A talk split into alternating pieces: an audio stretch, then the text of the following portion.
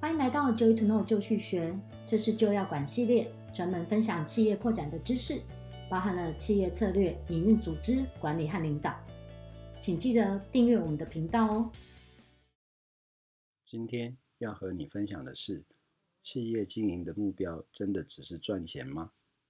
以下的故事是来自于逻辑思维创办人罗振宇的微信公众号“罗胖六十秒”。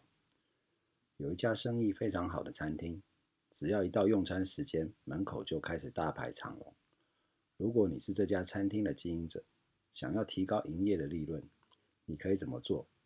有两个显而易见的方法：一、提高每一盘菜品的价格，成本不变的前提下提升售价，利润自然也就提高了；二、不提高价格，但是加快服务的效率和品质，提高餐厅的翻桌率，餐厅的翻桌率提升。营业额自然提高，利润也就跟着增加了。如果单从赚钱的角度来看，这两个方法好像是一样的，但是只要我们深入去了解，这两种方式所带来的后续绩效是截然不同的。从罗振宇的分析，第二种方法除了赚钱之外，还有其他三个收获。第一，因为你服务了更多的人。你的餐厅就可以累积更多的关于产品和服务的知识。第二，因为服务了更多的人，你的餐厅就可以打造出一个更能战斗的团队。第三，因为服务了更多的人，你的餐厅在供应链中的话语权就会更大。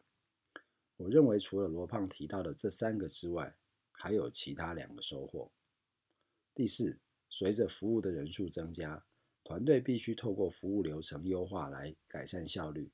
而这优化的流程将进一步缩短学习曲线，并提升效率。第五，随着翻桌率的提升，固定成本与设备的单位成本会再降低，成本得到优化的结果会进一步提高营业利润。从永续经营的角度来看，第二种方法其实更有利于餐厅的长远发展。深就罗胖提到的这个例子，企业经营过程中真正赚到的东西，往往不仅仅是钱。